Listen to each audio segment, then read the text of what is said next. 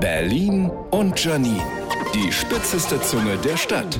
Letztens hat mich ein guter Freund gefragt, was hältst du von Essen gehen in Kalenderwoche 42? Äh, tja, da denkt man, man kennt jemanden und dann ist das jemand, der weiß, in welcher Kalenderwoche wir uns befinden. Gruselig. Warum nicht auch noch eine ebenso absurde Ortsangabe? Liegt das Restaurant 45 Grad Nord-Nordost, 80 Grad Süd? Aber ich erlebe das immer öfter, auch bei der Arbeit. Den Text brauchen wir in Kalenderwoche 45. Ah ja, dann weiß ich ja Bescheid. Natürlich nicht, schreib mir das Datum. Muss man als erwachsener Mensch wirklich wissen, in welcher Kalenderwoche wir uns befinden? Gehört das dazu, wie dass man weiß, für wie viele Payback-Punkte man ein Topfset bekommt? Kalenderwoche 1, gut, verstehe ich noch. Aber hier, wenn jemand zu mir sagt, das machen wir in KW 2. Wie? Was machen wir in Königs Wusterhausen? Und seit wann gibt's zwei davon? Jedenfalls wollte ich zurückschlagen und habe zu meinem Freund gesagt, was hältst du vom zweiten Drittel, viertes Quartal? Er so, was? Kalenderwoche 46 erst? Oh.